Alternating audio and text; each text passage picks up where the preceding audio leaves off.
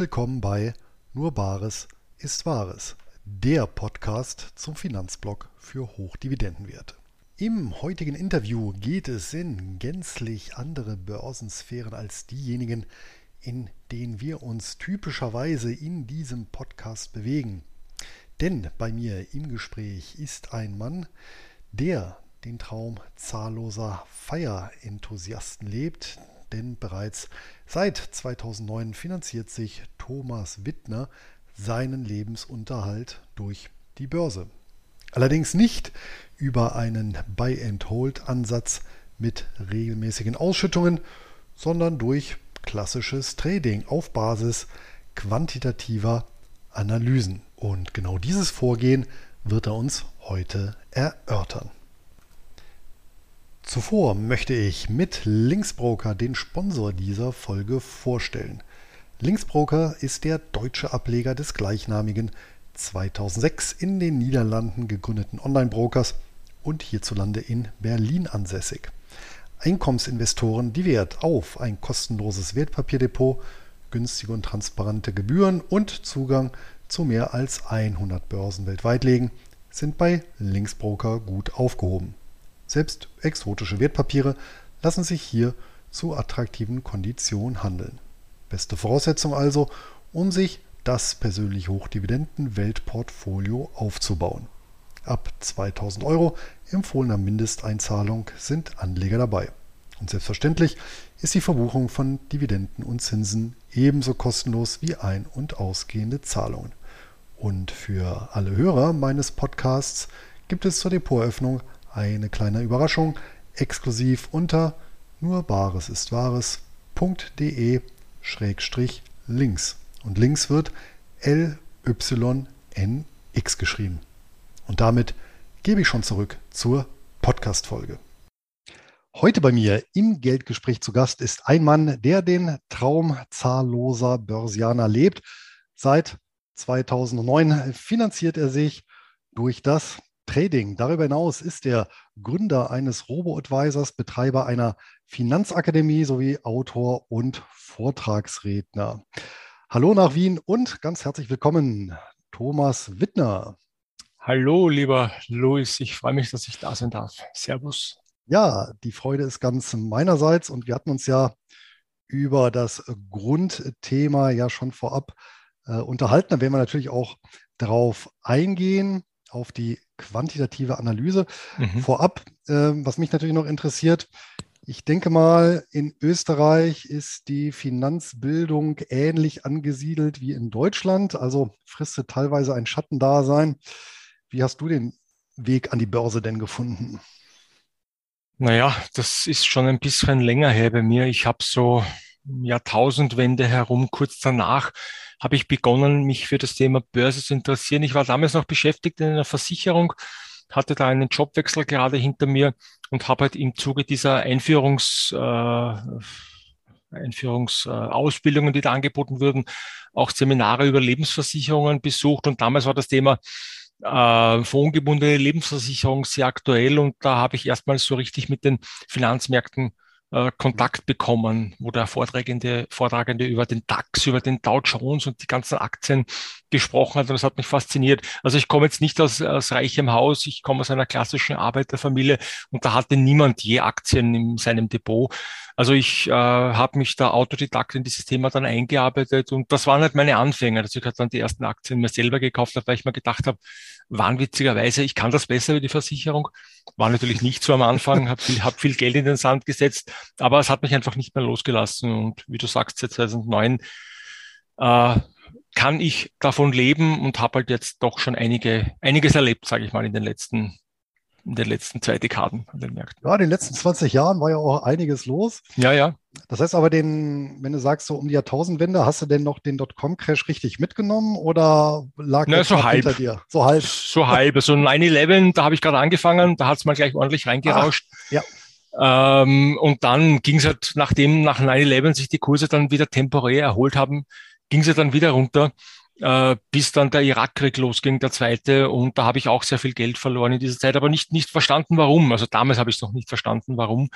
Äh, aus jetziger Sicht natürlich alles klar, aber wie gesagt, dieses Wissen hatte ich damals nicht und ich habe schon einige Börsencrash miterlebt. Also diese Dotcom-Bubble, äh, dann die Finanzkrise sowieso und jetzt auch Corona vor, vor in jüngster Zeit. Ne? Ja, das waren ja so die drei doch sehr prägenden äh, Tiefpunkte. Ja. ja. Wobei tatsächlich der, zumindest für deutsche Anleger oder für Anleger im deutschen Raum, der Dotcom-Crash tatsächlich der heftigste war, ne? mit minus mhm. 70 Prozent. Das möchte man ja gar nicht mehr, ja, sie, oder kann man sich ja gar nicht mehr so vor Augen führen, ne? angesichts mhm. der letzten Jahre. Also, und das Ganze über knapp drei Jahre äh, hat sich ja das Siechtum hingezogen. Ne? Also schon, ja. Ja. Ähm, ja, muss man natürlich auch sagen, kein Wunder, dass dann natürlich vielen Anlegern ja, die gerade seinerzeit frisch da auf den Markt gekommen sind, natürlich äh, ja, die Börse dann wie Teufelszeug vorgekommen ist. Ne? Das mhm. muss man schon mhm. sagen. Ne? Mhm. Besonders wenn man 2003 verkauft hat, dann natürlich. ja, das, das, ähm, ich meine, in so einer Situation ist es halt extrem schwierig, ne? weil, weil man einfach die Welt nicht mehr versteht. Und, und ich habe damals, wie gesagt, ja auch einiges an, an Geld verloren. Nur es gibt jetzt zwei Möglichkeiten. Entweder du willst davon nichts mehr wissen ähm, und hörst auf oder dich packt es erst so richtig ne? und, und du willst einfach wissen, mhm. äh, wie das Spiel funktioniert. Und bei mir war es zweiteres. Und ich habe einfach nicht mehr losgelassen, habe alles gelesen über Börse, was ich damals nur kriegen konnte. Man muss sich vorstellen, so 2003, 2002, 2004, da gab es ja natürlich schon Internet, aber ganz anders wie heute. Es gab kein Social Media, es gab keine Möglichkeit, sich auszutauschen. Man musste sich das Wissen aus Büchern holen. Ähm, da gibt es ja genauso extrem viel Schrott, wie es heute im Netz sehr viel Schrott gibt. Also es war gar nicht so einfach, diesen Weg dann zu beschreiten in den letzten, in den nächsten Jahren darauf. Ne? Da sprichst du mich einen ganz äh, wichtigen Punkt an, weil mir ging es seinerzeit ja auch so. Ich bin ja auch im, sag mal, äh, vor Internet-Finanzzeitalter groß geworden. Das heißt, mhm. letztendlich die Basis meines Wissens habe ich mir auch durch Bücher angeeignet und teilweise auch, indem man ja in, in den lokalen Buchhandel gegangen ist und dann halt mal ja, die Person äh, dort im Laden gefragt hat, ob sie halt genau. ein Börsenbuch empfehlen kann, weil genau, ja. ja also irgendwo muss ja die Information herkommen. Äh, ich habe mir auch über die Jahre dann so eine schöne kleine Finanzbibliothek aufgebaut, sicherlich mit teilweise fragwürdigen, teilweise guten Titeln. Hm, ist es dir dann eigentlich auch gegangen, so in den Jahren, äh, so ein bisschen, dass du so ein weißes Rauschen auch im Kopf hattest, weil äh, es gab ja un, auch, auch in der Literatur ja unzählige Ansätze, ja, von ja technische Analyse, über Fundamentalanalyse, Indikatoren, ähm, schon Buy-and-Hold-Ansätze gab es ja auch. Und im Prinzip ging es mir immer so, ich habe was Neues gelesen, das klang für mich plausibel. Ja, und habe natürlich meine Strategie dann wieder so ein bisschen umgeschmissen. Also das, was man Strategie seiner Zeit so nennen konnte. Ja, und bis, das, bis die nächste Lektüre kam, das hört sich eigentlich noch besser an oder auch logisch an. Also ich habe dann tatsächlich auch eine ganze Weile gebraucht, bis ich da so mein ja, meine persönliche Ausrichtung gefunden habe. Wie sind dir da so ergangen? Also mir ist es eigentlich genauso gegangen. Ähm, man kauft sich ein, ein, Börsenbuch jetzt in der Hoffnung, ähm, dass da jetzt quasi das Geheimnis enthüllt wird, sage ich jetzt mal ganz einfach. Ne? Ja. Und, und, und, dann ist wieder die Ernüchterung, ne? weil, weil wieder ein anderer Ansatz, der sagt das, der andere erzählt jenes. Jetzt bei mir gerade im Trading-Bereich, was ja nochmals eine Nische ist, ja, Börse noch zusätzlich, ähm, gab es ja auch viele verschiedene Methodiken. Und ich bin heute, obwohl ich ja selber, so wie du, Buchautor bin und einiges geschrieben habe in dieser Richtung, äh, und ohne jetzt gegen unser Geschäft reden zu wollen, ich glaube, mit einem Buch kannst du Börse nicht lernen. Ja, du kannst es ergänzend, flankierend nehmen, aber du musst natürlich selber erstens mal deinen Weg finden. Und was jetzt gerade bei mir im Trading natürlich eine interessante Geschichte ist, und das kommt vielleicht dann in Richtung Quantitative Analyse, unser Thema für heute auch, ähm, du musst halt dann auch faktenbasiert vorgehen. Also das heißt einfach Dinge nützen, äh, von denen du oder mit denen du prüfen kannst, dass es funktioniert. Ja, mhm. es hilft mir jetzt nichts, wenn ein Autor sagt, das ist super und das ist nicht gut. Wenn ich es nicht verifizieren, wenn ich es nicht quantifizieren kann, kann ich es nicht nicht verwenden. Ja, und das ist auch ein ein wesentliches Learning von mir aus diesen ganzen Informationsquellen gelesen äh, gewesen. Ähm, es gibt sehr viel Content, es gibt sehr viel Wissen, das da heraus existiert. Ähm, aber manches Wissen ist einfach nicht überprüfbar, nicht quantifizierbar und da für mich her, äh, für mich auch nicht anwendbar. Ja. Kommen wir sicher nochmal drauf. Hm, letztendlich hast du ja zur quantitativen Analyse gefunden und wie du es ja auch selber beschreibst, dann eben im Rahmen eines Tradings, was ja auch ermöglicht hat, eben den Lebensunterhalt zu finanzieren. Da drängen sich natürlich jetzt mal zwei Fragen auf, ähm, bevor wir tiefer in die Materie einsteigen, nämlich Definition. Was heißt für dich Trading und was ist für dich quantitative Analyse? Na, Trading, äh, eine, eine, eine exakte Definition äh, gibt es nicht. Ich habe mich bemüht, eine zu finden, ähm, um es zu erklären. Also ich sage immer, Trading ist äh, das kurzfristige Kaufen und Verkaufen von Finanzinstrumenten mit dem Ziel, die Kursschwankungen auszunützen. Ja. Und in dieser Aussage steckt schon viel drin. Da steckt kurzfristig drinnen, ähm, da steckt Kursschwankungen drinnen, äh, Finanzinstrumente sowieso, weil wir traden ja alles, was sich an der Börse bewegt, aber da gibt es auch bestimmte äh, Produkte, die man nützen soll, Produkte, die man meiden soll, gerade als Beginner. Das ist für mich Trading, also eher der kurzfristige Ansatz, wobei kurzfristig jetzt dehnbar ist. Was ist kurzfristig? Das was für einen kurzfristig ist, genau. ist langfristig für andere. Aber ähm, das spielt natürlich dann wieder mit dem anderen Thema zusammen. Quantitative Analyse ist im Prinzip ein, eine, eine, eine statistische Evaluierung von Datensätzen. Und äh, rein, rein technisch gesprochen ist der Kurs einer Aktie eine Datenserie. Und diese Datenserie, die kann ich analysieren auf bestimmte Muster, äh, auf bestimmte Wiederholungen, die in dieser Datenserie vorkommen, auf Übertreibungen zum Beispiel. Ne? Und anhand dieser Analysen kann ich dann Regeln finden, die mir mit einer gewissen Wahrscheinlichkeit einen statistischen Vorteil bescheren. Und den nütze ich dann als Trader. Also es ist eigentlich eine relativ emotionslose und vom Grundgedanken her simple Herangehensweise, die natürlich dann in ihrer ähm, Ausführung oder in ihrer äh, im, im Beherrschen dieses Wissensgebiets natürlich eine gewisse Komplexität aufweist. Mhm.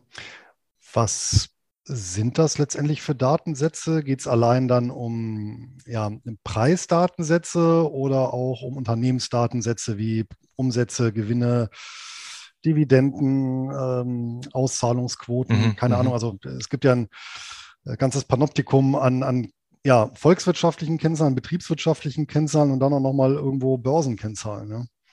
Also auch hier gibt es natürlich verschiedene Möglichkeiten. Ich kann natürlich auch einen quantitativen Ansatz anhand von Fundamentaldaten kreieren. Mhm. Ähm, Finde ich jetzt persönlich nicht besonders praktisch oder praxisbezogen, weil aus meiner Sicht, und das ist jetzt nur meine persönliche Sicht der Dinge, Fundamentaldaten zum Zeitpunkt ihres, ihres, ihrer Veröffentlichung veraltet sind. Ja. Mhm. Das heißt, äh, ich versuche mit technischen Daten, das heißt mit den Kursdaten, mit den historischen Aktienkursen eben diese Muster, diese Bewegungen zu finden und diese auszunützen. Also wir brauchen im Prinzip die historischen Aktienkurse der letzten Dekaden und äh, damit kann ich dann mit der entsprechenden Software eben mich auf der Suche nach diesen Mustern begeben, was wir dann im Fachjargon Testing nennen. Okay, das hat jetzt aber nichts direkt mit klassischer technischer Analyse oder Chartanalyse zu tun, wo ich halt in optischen Mustern gucke, sondern ihr guckt quasi in Datenmustern. Richtig, also ein ja. Ein bisschen unterschiedlicher Ansatz. Also ja. die Grundidee ist natürlich dieselbe, dass ich sage, letztendlich Fundamentaldaten interessieren mich nicht, weil die sind ja eh schon eingepreist zu dem, in dem Moment, wo die, wo die veröffentlicht werden. Und ich ziehe letztendlich meine Signale aus ja, historischen Preisdaten. Ja, im Prinzip ist das richtig. Das ist nämlich dann oft ein kleines Missverständnis, wenn ich sage, ich bin Trader, äh, dann denkt jeder gleich, ha, okay, Chart, Charttechnik und, und, genau. und typische technische Analyse. Ähm, da sage ich immer, das stimmt nicht ganz so. Denn aus meiner Sicht ist ein Chart, erstens mal, ein Chart ist ja nur eine, eine grafische Aufbereitung einer Datenserie, ja. damit wir diese mit dem Auge besser erfassen können. Mit einer Kursliste tue ich mir ein bisschen schwer. Mit einem Chart sehe ich, geht's rauf oder runter in den letzten Wochen. Ja, relativ simpel, die Geschichte. Ja. Aber andererseits jetzt aus statistischer Sicht, äh, und Trading ist mein Leitsatz. Trading ist ein statistisches Problem. Ja. Und ähm, ein Chart ist genau das Gegenteil davon, worum es im aus meiner Sicht vernünftigen Trading eigentlich geht. Denn ein Chart ist ein Einzelereignis. Statistik ist niemals mit einem Einzelereignis kompatibel. Bei der Statistik geht es immer darum, möglichst viele Datensätze zu evaluieren. Sprich, ich brauche äh, viele historische Aktienkurse, um ein stabiles Trading-Modell zu entwickeln. Ja. Und da bin ich natürlich bei den Aktien und da allen voran bei den US-amerikanischen Aktien natürlich auf der sicheren Seite, weil ich da 100 historische oder hunderte historische Datensätze habe, die ich mit einer Software auf Knopfdruck analysieren kann. Mhm. Klingt jetzt alles sehr technisch, ist aber eigentlich sehr simpel.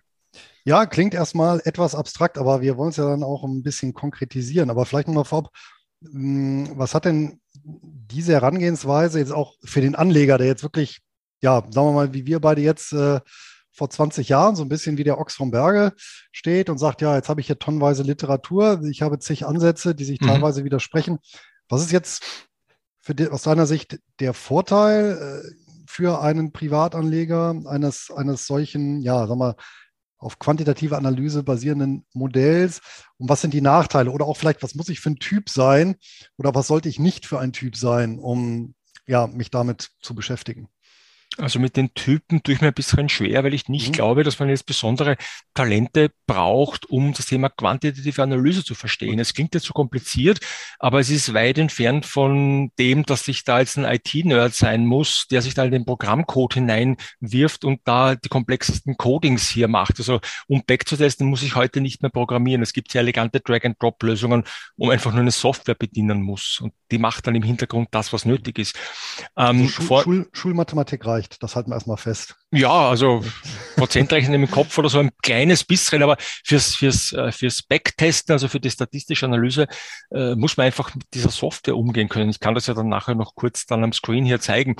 Aber letztlich ähm, Vor- und Nachteile, naja, Vorteile fallen mir viele ein. Nachteile, fangen wir vielleicht mit den Nachteilen an, eigentlich nur die, dass ich da natürlich mir ähm, schon ein bisschen etwas vornehme. Das heißt, ich muss das lernen.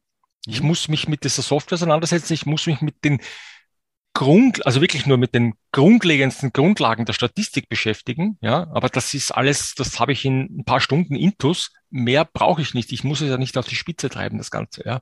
Ähm, ich muss das einfach lernen, ja, und das ist ein Nachteil. Und was auch noch ein Nachteil ist, ähm, das Backtesting ist halt etwas, was einem am Beginn erschlägt, wo man sagt, okay, und wo fange ich jetzt eigentlich an? Ja, ähm, und das Problem ist ja, dass man hier auch sehr viel falsch machen kann beim Backtesten. Ich werfe nur ein Ding in den Raum, Überoptimierung. Das ja. heißt, ich optimiere das Handelssystem so, dass es dann im Backtest sehr gut funktioniert, aber im echten Trading dann einfach nicht mehr funktioniert. Da kann man gewisse Vorsichtsmaßnahmen treffen, damit das nicht passiert, obwohl die Unterbindung einer gänzlichen Optimierung, eine, eine eine Optimierung zu 100 Prozent nicht möglich ist. Denn jeder Backtesting, jede Backtesting-Schleife, also sprich jeder Backtest ist schon ein kleiner Schritt in Richtung Überoptimierung. Ich muss halt nur schauen, dass ich es nicht übertreibe, das Ganze. Ähm, die Vorteile liegen, auf der Hand. Ich, ich nütze Regeln, von denen ich weiß, dass sie funktionieren man muss jetzt eingeschränkt sagen, funktioniert haben. Aber letztlich ist ja eine, eine Statistik, eine anerkannte, ich will es nicht Wissenschaft nennen, aber eine anerkannte Wirtschafts, äh, ein Wirtschaftssegment, das ja in allen möglichen Bereichen unseres Lebens uns täglich begegnet. Ja, ich brauche jetzt nur aktuelles Thema Corona und Wirksamkeit von Impfstoffen und so weiter. Also da bekommen wir jetzt, damit können viele auch nicht umgehen, auch sagen, äh, weil die nicht wissen, was das heißt jetzt, so und so viel prozentige Wahrscheinlichkeit. Ja, aber das ist genau das. Mit einem Backtest kann ich definieren, was funktioniert, was funktioniert nicht damit für den normalen Anleger ganz wichtig, ich habe einen Erwartungswert, den ich plus minus erreichen werde über einen längeren Zeitraum und ich nehme die Emotionen aus der Geschichte raus. Ja, das ist auch ganz wichtig, denn Börse ist Emotion pur, das wissen ja. wir alle.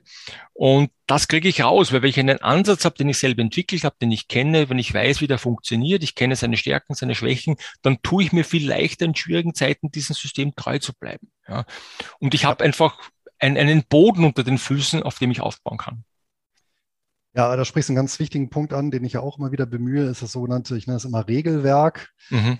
das man für sich selber aufstellen sollte. Ich meine, das ist jetzt egal, sogar welcher Ansatz, aber eben ja, an ein schriftlich fixiertes Regelwerk, das einen selbst im Zaum hält oder hilft, mhm. im Zaum zu halten, um ja. genau das nicht zu machen und eben nicht genau zum Tiefpunkt 2003 mit 70 Prozent Minus alles zu verkaufen. Ne? Das ist eben der, der ja. springende Punkt. Aber dann, dann gehen wir doch mal so ein bisschen in Medias Res. Hm. Wie, also wirklich ganz, ganz an der Basis, was, was, sind denn so die, die, die, die wichtigsten aus deiner Sicht oder relevanten quantitativen Indikatoren? Wie, wie, wie gehe ich da, wie gehe ich da oder wie kann ich vorgehen grundsätzlich? Mhm. Naja, die, also du musst dir ja vorstellen, ähm, in, im, im Bereich der sagen wir jetzt doch technische Analyse dazu. Ja. Auch wenn ich über, über quantitative Analyse spreche, aber im Bereich der technischen Analyse existieren ja hunderte Indikatoren, wirklich hunderte. Genau. Und ähm, die kann man zwar in gewisse Gruppen teilen. Es gibt die sogenannten Oszillatoren, es gibt äh, diese Glättungsindikatoren, es gibt auch dann Volatilitätsindikatoren.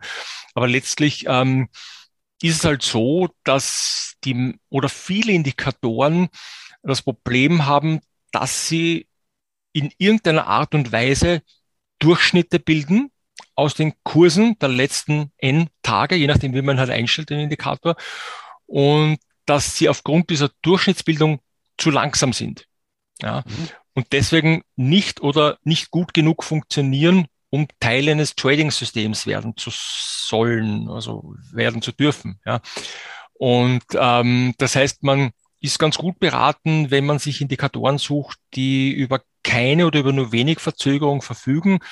Denn an der Börse oder im Trading, im Bereich der quantitativen Analyse, zählt ja nur das, was jetzt gerade passiert, plus minus weniger Tage. Ja, mhm. also was jetzt vor ein paar Monaten war, interessiert mich jetzt im Trading überhaupt nicht. Und was vielleicht in vier Wochen sein wird, auch nicht, weil das weiß ich ja ohnehin nicht.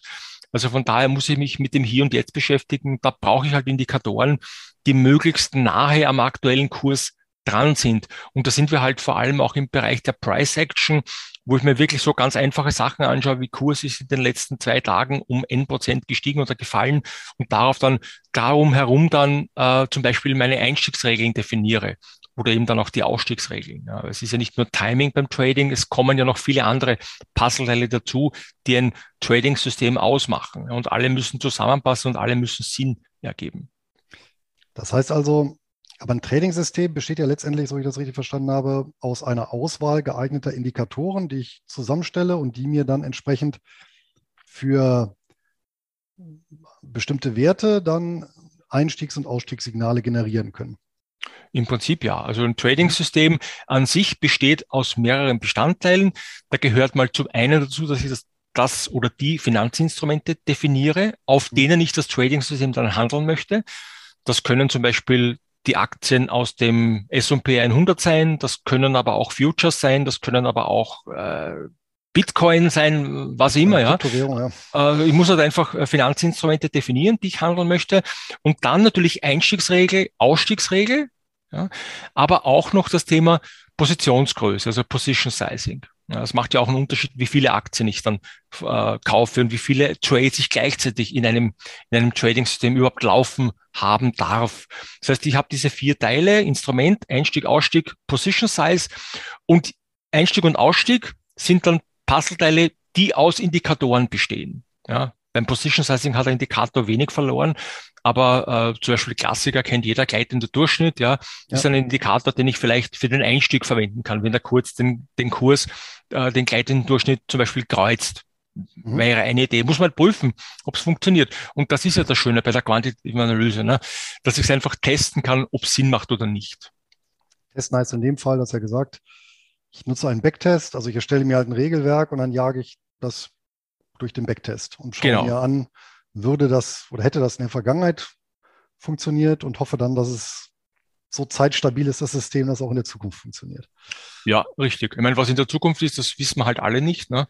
Ja. Aber es ist ja generell so, dass äh, jeder Unternehmensforecast. Nicht? Man schaut sich die Zahlen der Vergangenheit an, man hat eine gewisse Formel, mit der man es dann hochrechnet und dann geht man halt, äh, wenn man jetzt börsennotiert ist, mit dem in den, in den Quartalsbericht herein und macht einen Forecast. Ne? Das sind ja auch solche Rechenmodelle. Das ist nichts anderes. Ja, ja gut, klar. Ne? Aber bei Lehmann haben die halt auch bis äh, 2008 äh, Sommer haben die auch noch gut funktioniert. Danach war der Forecast ja. dann halt nicht mehr so gut.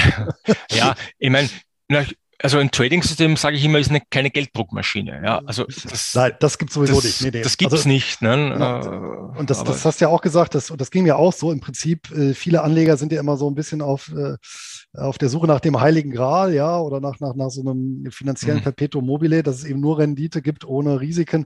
Und ich glaube, da sind wir uns einig, das, das gibt's natürlich nicht, ja. Also nee, das, ein, ein, ein Tod muss ich dann auch sterben. Ne? Naja, klar. Äh, also, Sicherheit habe ich da natürlich nicht. Hm.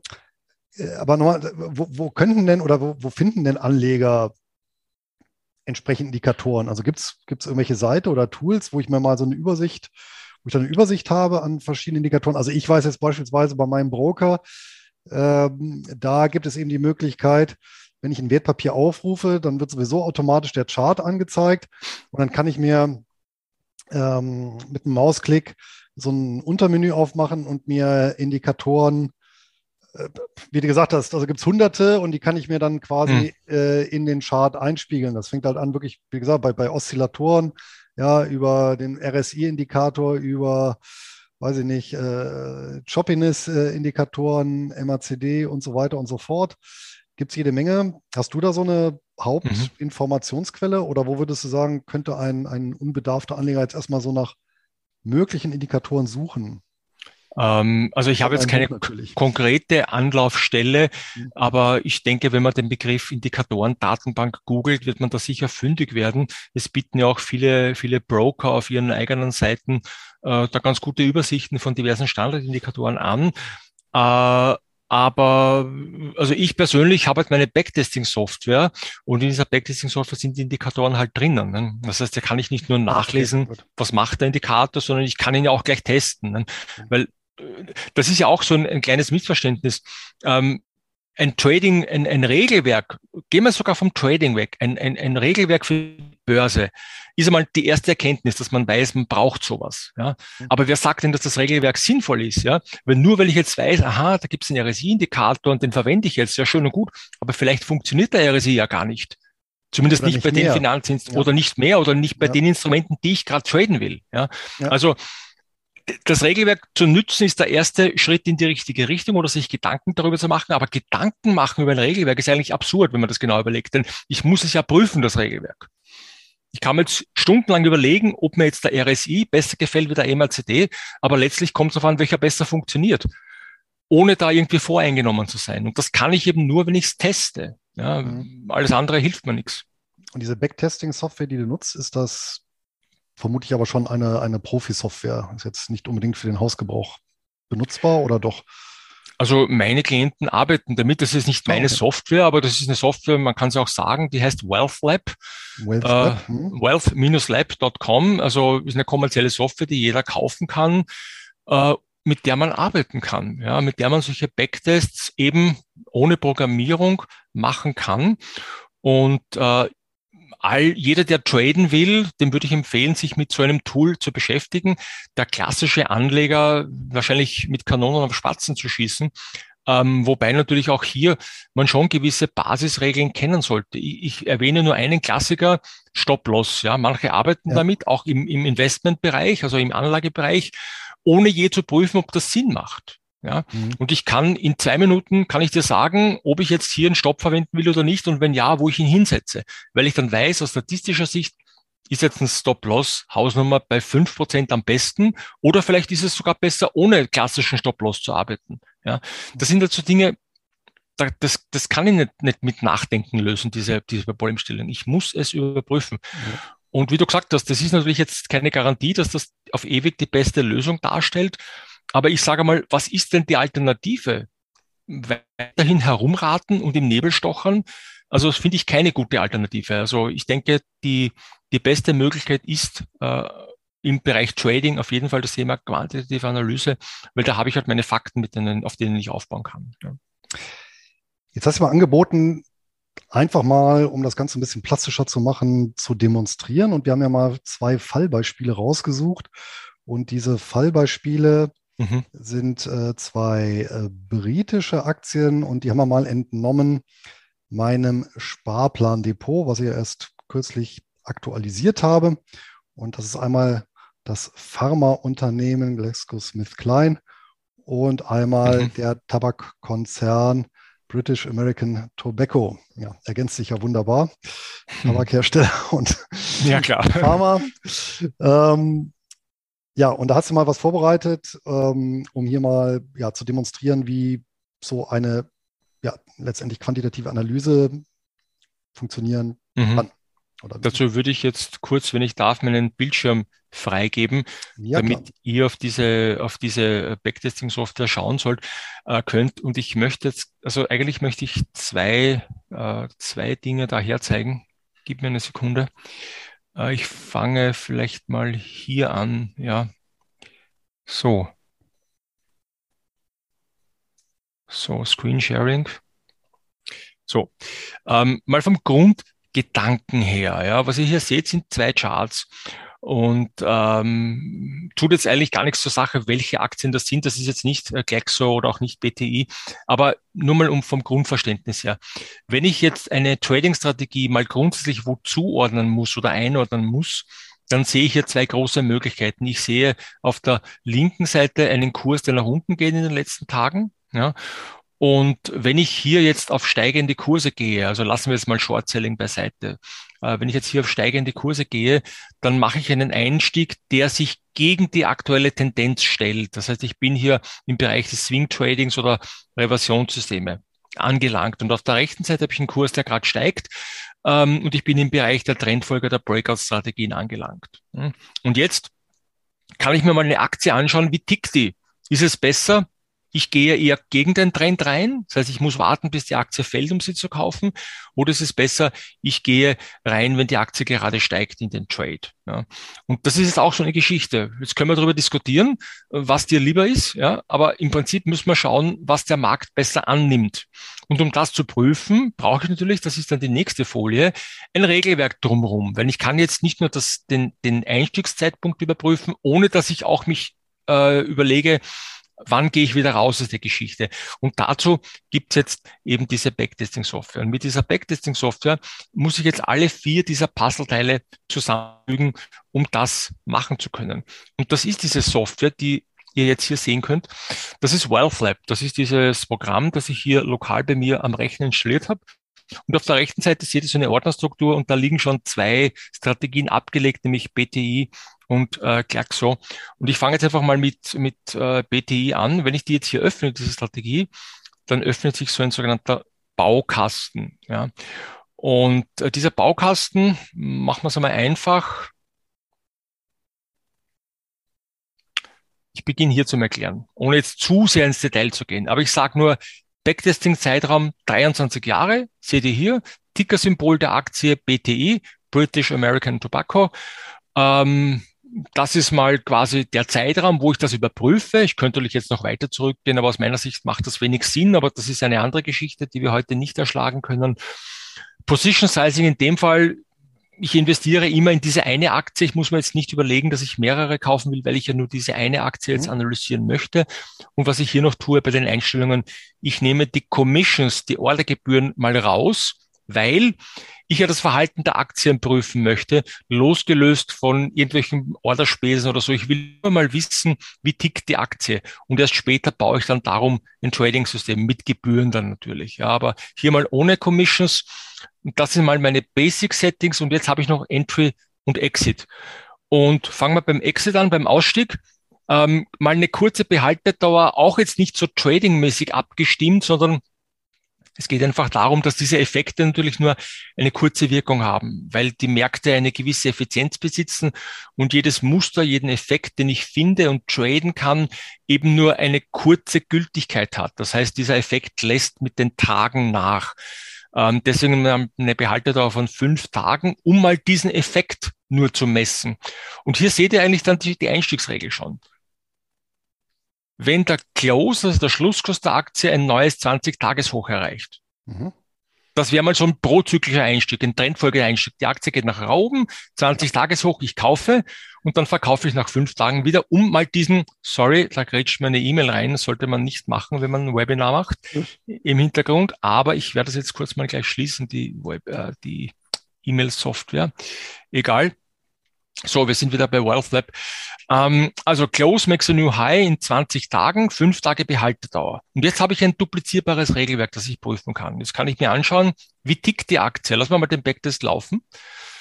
Dauert wenige Sekunden. Also ihr seht schon, da muss man nichts programmieren. Das geht alles mit diesen Blöcken hier, die man hier auf der linken Seite sieht. Und jetzt schauen wir uns mal die Ergebnisse an. Ja.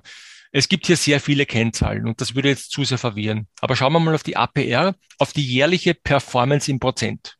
Minus 0,09, unser Ansatz, unsere Strategie. Die Benchmark, das ist die Aktie selber.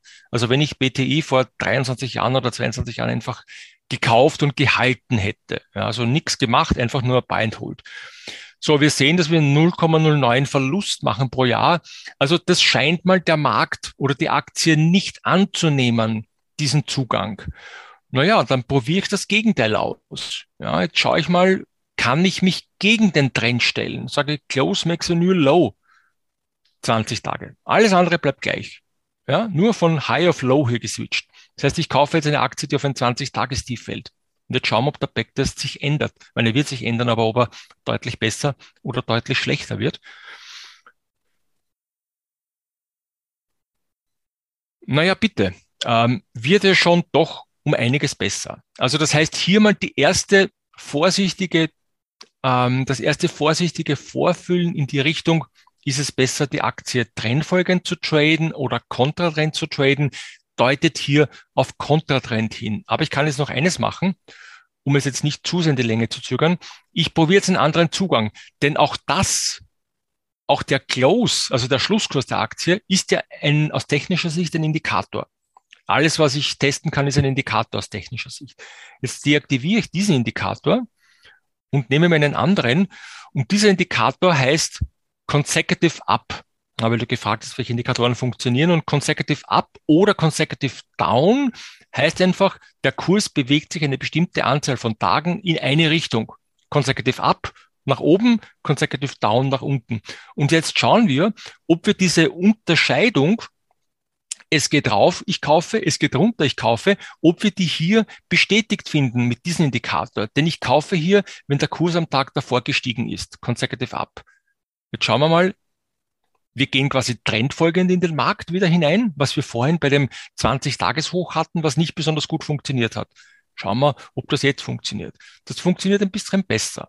Also da sind wir jetzt schon im Bereich von 4,11 Prozent Rendite pro Jahr. Natürlich immer noch nicht wirklich interessant für uns Trader. Wir können damit auch die Benchmark nicht schlagen. Aber wenn wir jetzt auf Consecutive Down umstellen, zum Beispiel hier seht ihr alle Indikatoren, das sind die wirklich hunderte, ähm, Consecutive Down umstellen, also einen Tag runter und ich kaufe, dann werden wir sehen, ob das jetzt hier wieder ein bisschen besser wird und die vorherige Tendenz 20 Tages hoch versus 20 Tages tief bestätigt. Und das tut es tatsächlich. Also wenn ich das so mache, schlage ich erstmals Buy and Hold. 7,19 pro Jahr mit der Aktie, ohne was zu tun, 7,71 mit meinem simplen Trading-System. Und das ist natürlich jetzt kein Trading-System, was wir in echt traden wollen. Aber wir haben hier quantifiziert, dass es bei der Aktie vom BTI besser ist, ähm, darauf zu warten, dass der Kurs der Aktie nach unten geht. Und das kann man jetzt natürlich auf die Spitze treiben und noch mit viel mehr Indikatoren beladen. Aber genauso ähm, kann man eben sich auf Spurensuche begeben, was ist denn besser? Und das will ich jetzt hier nicht tun. Ich glaube, ich weiß, euch den Rahmen sprengen würde. Aber genauso könnte ich jetzt hier überprüfen, was passiert, wenn ich jetzt einen Stop-Loss hinzufüge. Ja, hier drüben Sell it Loss, das brauche ich da nur reinziehen, diesen Block. Ich tue es jetzt aber nicht backtesten mehr. Und da kann ich äh, prüfen, beziehungsweise eben auch die Software ähm, quasi den Befehl geben, soll man den besten Stoppkurs suchen. Und das sieht man ja dann, wie sich die Performance verändert. Und wenn ich diese Grundtendenzen weiß, und damit höre ich jetzt mit dem Backtesting hier schon mal wieder zumindest temporär auf, wenn ich diese Grundtendenzen kenne, ähm, dann kann ich ja diese Backtests nicht nur bei einer einzigen Aktie machen. Ich kann mir auch ein ganzes Dividendenportfolio zum Beispiel zusammenstellen und schauen.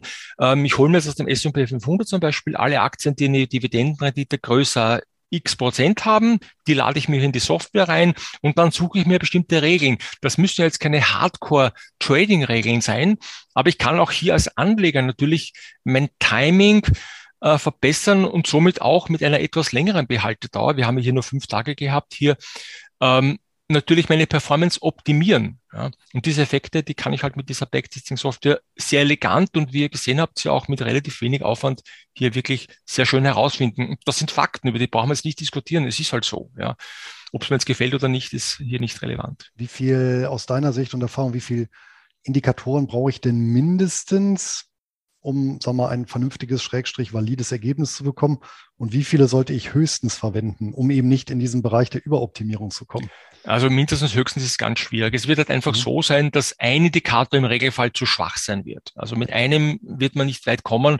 Also es werden dann mindestens zwei sein, Ähm, wie viel es maximal sein sollen, hängt jetzt, glaube ich, nicht nur mit der Art und Weise, also nur mit, nicht mit der Tatsache zusammen, wie viele es sind, sondern hängt am Systementwicklungsprozess.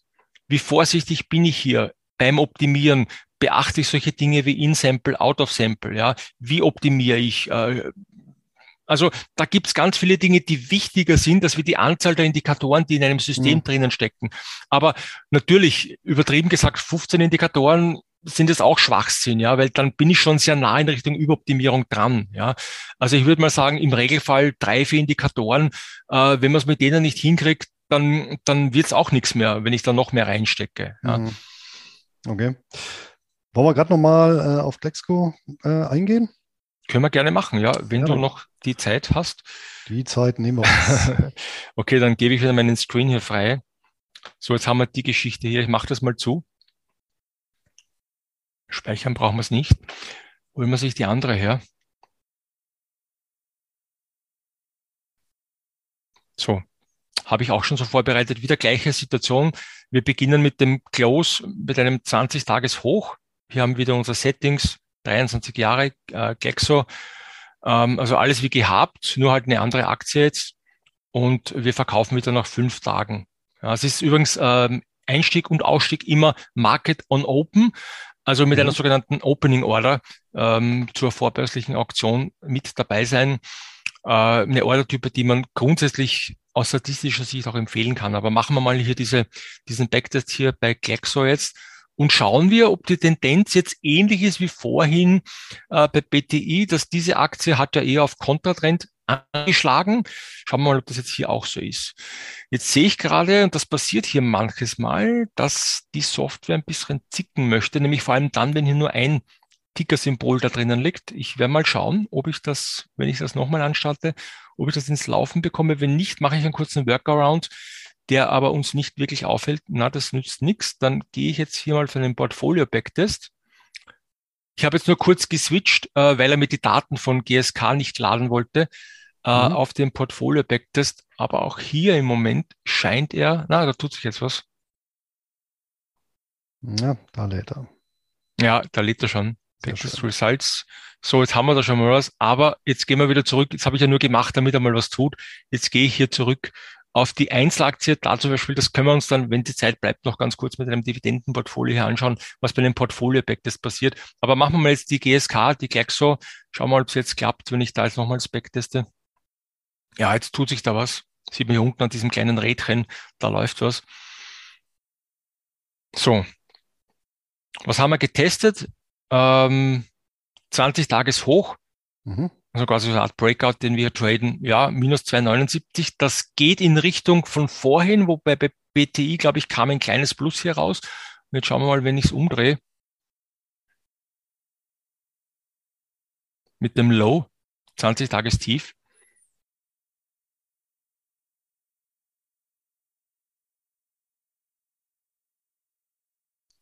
Naja, bitte. Also da haben wir einen, da haben wir ja. einen sehr schönen Effekt, ja. Das ist wirklich tatsächlich so. Und jetzt kann man das natürlich noch spielen äh, mit dem anderen Indikator, Consecutive Up versus Consecutive Down, um diese Tendenz zu bestätigen. Denn wenn man so eine Tendenz versucht herauszukriegen äh, bei einer Einzelaktie oder bei einem ganzen Portfolio, dann sollte man natürlich nicht nur auf einen Backtest das stützen, sondern da mehrere Möglichkeiten versuchen, in Richtung Trendfolge oder Kontratrend zu gehen.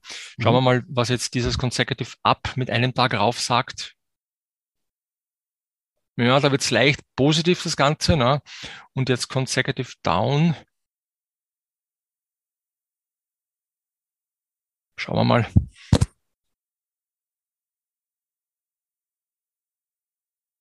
Wenn ich jetzt sagen muss, dass jetzt gerade, ja, da wird es natürlich deutlich positiv. Also man sieht ja auch, auch bei dieser Aktie diese Tendenz, ähm, dass der Aktienmarkt besser auf diese Kontrastrategien anspringt. Und ich kann das ja in einem Backtest hier mal ganz kurz noch zeigen. Ähm, wenn ich jetzt einen Portfolio-Backtest mache, ist jetzt nicht über eine einzige Aktie, sondern mhm. mir da so ein Portfolio raussuche, zum Beispiel jetzt hier äh, Dividend größer eins, also mal Aktien, die ein bisschen eine Dividende zahlen aus dem S&P 500 ja. und das Position Sizing jetzt zum Beispiel ändere auf 20 Prozent, denn jetzt habe ich ja nicht nur eine Aktie, die ich hier trade, sondern ein Universum von, ich glaube, 300 sind es in diesem Portfolio, dann muss jede Aktie ein bestimmtes äh, Teil meines gesamten Spekulationskapitals zuweisen. Und das sind jetzt 20 Prozent pro Trade. Das heißt, fünf kann ich gleichzeitig dann machen mit diesen Regeln, die wir hier haben. Und wenn ich mir das jetzt so mal durchlaufen lasse, dann werden wir sehen, äh, wie zum Beispiel so ein Dividendenportfolio anspricht. Und das kann natürlich ganz anders sein als wie ein, ein, ein Nasdaq-Portfolio. Ein Nasdaq-Portfolio hat vielleicht wieder andere Eigenheiten. Ja. Vermutlich, also, ja. Man muss halt dann immer wieder schauen, was hat man hier eigentlich drinnen. Ihr seht hier unten, 300 Symbole sind da drinnen, also 300 Aktien werden hier backgetestet. Naja, bitte. Also, ich meine, das muss man mal machen jetzt, ne? Mit 18,67 Prozent pro Jahr. Okay, jetzt haben wir da keine Commissions drinnen, aber auch wenn ich die Gebühren da dazugebe, ja. Dafür habe ich jetzt aber auch keine Dividenden. Also ich habe hier, könnte man sogar simulieren, Collect Dividends. Das mhm. mache ich jetzt hier aber nicht, weil dann läuft das zu lang. Ja. Ich glaube, das als äh, Einblick in die Materie ist das auf jeden Fall äh, jetzt äh, doch deutlich geworden, was dahinter mhm. steckt, hinter dieser quantitativen Analyse. Ja.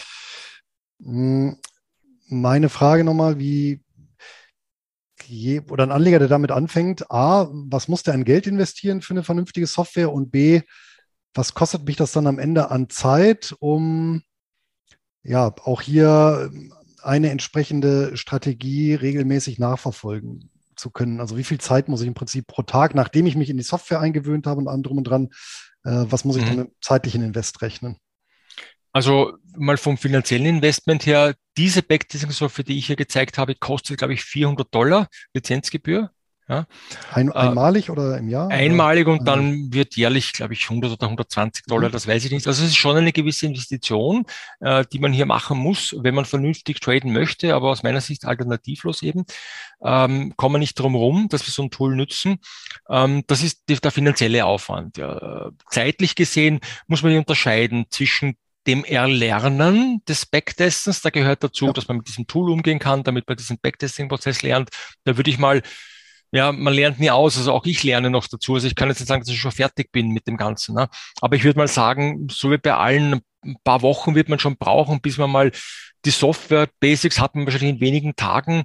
Aber diesen Backtesting-Prozess, wenn man das ganz alleine macht, äh, wird man wahrscheinlich dreimal so lange brauchen, wie wenn man das mit jemandem macht, der, der diese Erfahrung schon gemacht hat und der einem da durchführen kann und der sagt, du, schau dir die Indikatoren an, die anderen kannst vergessen, mach mal das jetzt, mach mal diese Schritte. Denn dieser Backtesting-Prozess, wie gesagt, ist extrem wichtig, um eben nicht über zu optimieren. Das ist die eine Geschichte. Und wenn ich aber dann so eine Strategie fertig entwickelt habe, würde ich sagen, wöchentlicher Arbeitsaufwand knappe halbe Stunde. Ja, äh, also man muss halt täglich seine Signale hier updaten, aber aufgrund der, der Schnittstellen, die hier aus WealthLab heraus zu einem vernünftigen Broker schon bestehen, diese Anbindungen zur Plattform, kann ich ja, also meine Backtesting-Software ja auch nützen, damit mir die Signale geliefert werden, die täglichen, und die sind mit einem Klick beim Broker drüben. Ja, mhm. also ich muss da jetzt nicht äh, stundenlang vor dem Rechner sitzen, sondern wie gesagt, zehn Minuten pro Tag würde ich mal schätzen. Und das kann man ganz bequem in der Früh machen, bevor man vielleicht zur Arbeit geht. In normalen Zeiten, wenn die Homeoffice-Geschichten zu Ende sind, äh, geht sich das auch alles aus. Ja, dass man einfach in der Früh den Rechner anwirft, dann holt man sich einen Kaffee vielleicht noch schnell und dann lässt man die Backtesting so durchlaufen, schickt Signale rüber, baut eine Marke dann oben auf, die dann am Nachmittag in den US-Börsen ausgeführt wird. Und mehr gibt's nicht zu tun. Ja. Also die Signale kommen aus der Software, die Signale zum Broker geschickt sind in wenigen Sekunden. Und das ist es dann. Ja. Mehr muss ich nicht machen, weil diese ständige vor dem Screensheet sitzen als Trader, ja, ich suche mir kein Hobby beim Trading. Ich brauche ein Business. Ja, also wenn ja. ich sonst nichts tun kann oder will den ganzen Tag, dann kann ich vor dem Chart sitzen, aber das bringt nichts. Ja. Also wenig Aufwand in der Praxis, natürlich mehr Aufwand beim Lernen, klar. Ja, das ist ja häufig so. Ja, das, ähm, Nochmal ein Punkt zum Backtesting. Ein Punkt ist sicherlich diese, diese Überoptimierung. Wenn du mhm. natürlich am Ende irgendwie eine Strategie hast, dass, weiß ich nicht, äh, nur an ungeraden Tagen äh, Aktien mit A im Abwärtstrend ähm, gekauft werden sollten, also dann, dann ist das Ganze ja irgendwann so angepasst an die Vergangenheitsdaten. Das ist ja eben das Gefährliche. Das ist ja, die, genau. das ist ja diese Überoptimierung, dass ich im Prinzip die, ähm, ja, die Daten der Vergangenheit anpasse, so sehr, äh, dass ich da eine möglichst idealisierte Kurve oder Entwicklung habe und die dann einfach eins zu eins äh, naiv in die, in die Zukunft äh, verlängere, was sicherlich dann auch zu nicht zu guten Ergebnissen führt. Richtig. Da gibt es aber natürlich auch noch ein paar mh, hm, grundsätzliche Probleme. Äh, Beispiel ein, eins äh, beim Backtesting ist ja, dass mir vielleicht in der Vergangenheit Fehler offen standen, die heute nicht mehr offen stehen oder umgekehrt heute Fehlerquellen offen stehen, die mir in der Vergangenheit nicht zur Verfügung standen. Wie kann ich denn diese grundsätzliche, sagen wir mal, methodische Herausforderung angehen beim Backtesten oder muss ich die halt einfach so in Kauf nehmen? Also, wie ich am Anfang gesagt habe, jeder jeder Backtest ist ja eine Feedback-Schleife. Ich mache, ich überlege mir Regeln, ich teste die Regeln, ich bekomme ein Ergebnis und ich reagiere darauf. Also das heißt, jede, äh, jede Feedback-Schleife ist ein kleiner Schritt in Richtung der Überoptimierung. Das heißt, wir müssen halt versuchen, dass einerseits so wenig wie möglich Schritte machen, andererseits aber gewisse Sicherheitsvorkehrungen treffen. Das beginnt dabei, dass ich gerade bei Aktien ja hunderte oder vielleicht sogar tausende Datenserien habe, die ich analysieren kann. Naja, jetzt werde ich halt vielleicht am Beginn äh, mein Trading-System nicht auf allen Datenserien, die ich zur Verfügung habe, entwickeln, sondern nur auf wenigen davon und dann sich später auf anderen Datenserien praktisch anwenden. Damit habe ich schon mal eine, eine Möglichkeit der Überoptimierung zumindest eingeschränkt. Ja. Ähm, dann gibt es noch ein paar andere Themen. Stichwort Datenqualität. Ja, wenn ich jetzt mit Daten arbeite, die nicht gut sind, äh, die nicht bereinigt wurden von Seiten des Datenproviders, dann darf ich natürlich nicht erwarten, dass der Backtest korrekt ist. Ich meine, er ist dann korrekt mit den Daten, aber wenn die Daten Müll sind, kommt auch Müll hinten raus. Dieses Sprichwort kennen wir ja alle. Ne? Und dann habe ich noch ein ganz praktisches Thema, ähm, Survivorship Bias zum Beispiel. Ja. Oh. Ja. Äh, ist in WealthLab zum Beispiel gelöst. Ja, also WealthLab, wenn ich jetzt ein Standardportfolio nehme, S&P 100, S&P 500, dann ist es genau so abgegrenzt, dass immer nur die Aktien in dem Zeitraum backgetestet werden, in dem sie tatsächlich im Index drinnen waren. Denn man sieht tatsächlich, wenn man jetzt ein aktuelles S&P 100 oder 500 Portfolio einem bereinigten Portfolio gegenüberstellt im Backtest, dass das bereinigte Portfolio äh, ein wenig schlechter performt, weil einfach die, die schlechten Aktien in dem anderen Portfolio ja nicht ausgesiebt wurden. Also man genau. muss ja aufpassen, dass man mit korrekten Daten arbeitet. Aber das sind ja Dinge, wenn man sich mit dem Thema Backtesting beschäftigt, man vielleicht am Anfang nicht weiß. Aber wenn man dann offen ist für dieses Thema und diesen Input von allen Seiten bekommt oder ja, äh, jemanden hat, äh, der einem da begleitet, der einem natürlich auf diese Problemstellungen hinweist. Und da gibt es natürlich Lösungen dafür, mhm. dem entgegenzuwirken. Wie gesagt, perfekt ist auch Backtesting nicht. Aber es ist aus meiner Sicht äh, im, im Trading-Bereich jetzt der vernünftigste Ansatz, weil alles andere ist Kaffeesud-Leserei, wie es so schön heißt. Kann ich denn auch ähm, backtesten ETFs statt Aktien mit der Software? Wahrscheinlich ja, ne? Klar, wenn du die, genau, die entsprechenden Ticker-Symbole hast, kannst du alles backtesten. Wenn ich sage, okay, ich möchte mit Einzelwertrisiko, möchte mir nicht ins Portfolio holen, sondern dann mache ich das Ganze eben mit ETFs, das würde auch gehen. Klar. Ja, okay. Sehr schön. Ja, da bleibt natürlich so die, die ja, die Frage oder die Gretchenfrage gewissermaßen des Investierens. Ich meine, als Alternative habe ich natürlich immer noch, siehe ja, Glexco oder auch äh, BAT. Äh, ich kaufe mir einfach die Werte, lege es ins Depot. Bei den beiden kommt ja auch noch schön Dividende bei rum. Das heißt, ähm, unterm Strich nach Steuern und Gebühren lohnt sich der Aufwand des ja letztendlich Stockpickings und Market Timing. Das ist ja letztendlich so eine Kombination, mhm. ähm, die quantitative Analyse. Ja, also ich denke, dass es auf jeden Fall lohnt, sich mit dem Thema zu beschäftigen.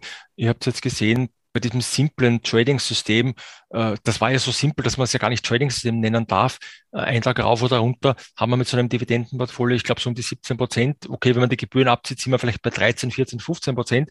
Das ist schon, da wären viele Fondsmanager froh, sie hätten das, ja.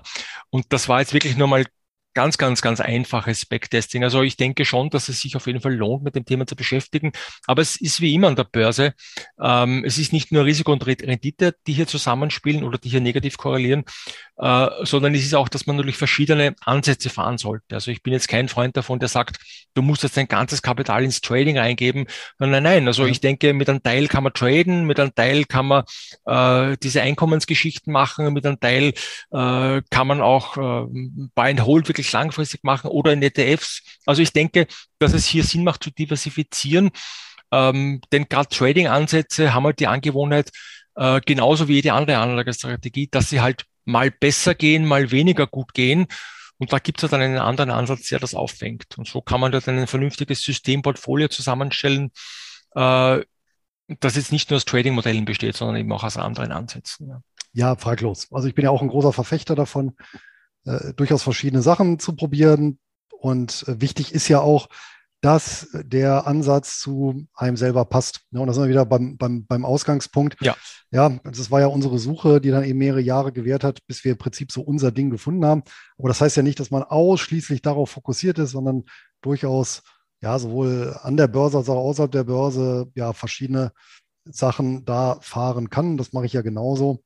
Und mhm. ähm, ja, von daher, ähm, wer das äh, probieren möchte, der findet wo zu dem Thema weitere Informationen. Und du hast mir auch im Vorfeld ja gesagt, du bietest ja sogar einen kostenlosen Basiskurs, äh, ich nehme an in Webinarform, also online, ja. äh, zu dem Thema an.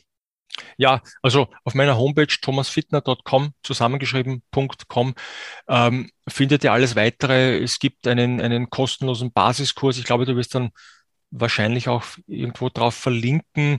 Ähm, wo man sich halt mit den Grundlagen mal beschäftigen kann. Weil bevor ich jetzt mich mit dem Thema Backtesting beschäftige, sollte ich mich mal allgemein auf der Metaebene mit dem Thema Trading beschäftigen. Wie viel Trading-Startkapital brauche ich? Welche Technik brauche ich?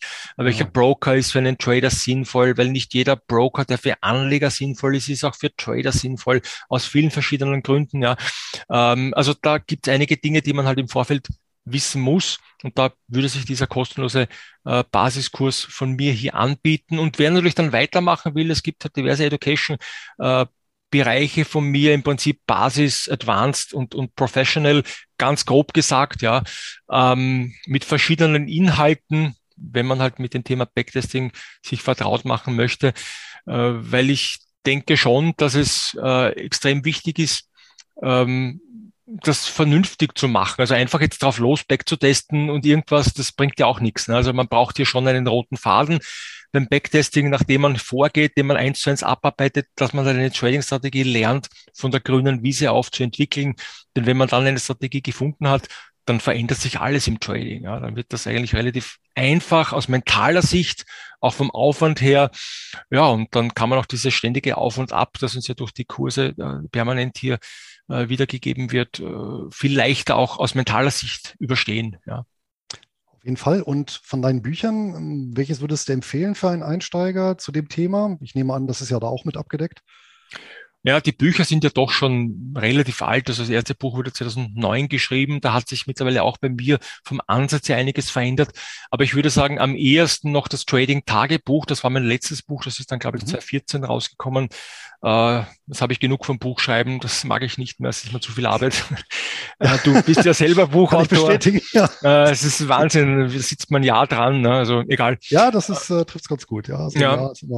Und ähm, naja, äh, wie auch immer, egal. Aber ich denke, also ich will jetzt nicht gegen mein eigenes Buch sprechen, aber mit dem Buch wird es nicht lernen. Ja. Also das Buch kann immer nur so ein bisschen Gedanken liefern, aber im Endeffekt äh, wird man da irgendeine vernünftige Ausbildung benötigen äh, im Bereich des Backtestings. Und auch da kann ich natürlich gerne Unterstützung anbieten, wenn es jemand interessiert.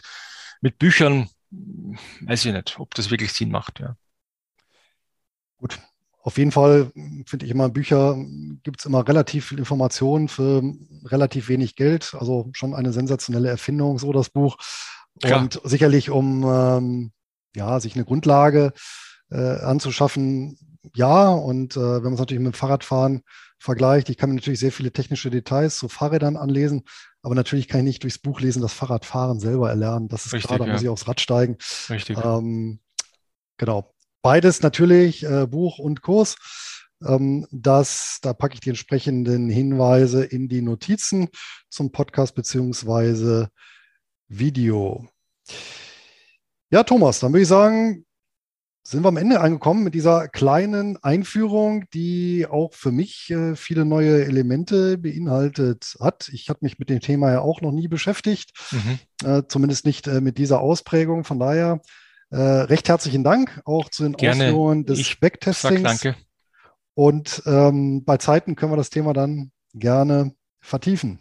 Wir können das gerne vertiefen. Ich hoffe es war verständlich. Es hat euch ein bisschen auch weitergeholfen, dieses Thema mal grundsätzlich zu verstehen. Und wie gesagt, wenn es Fragen gibt, einfach auf meiner Homepage schauen. Da findet ihr auch die Kontaktdaten und könnt mich gerne kontaktieren.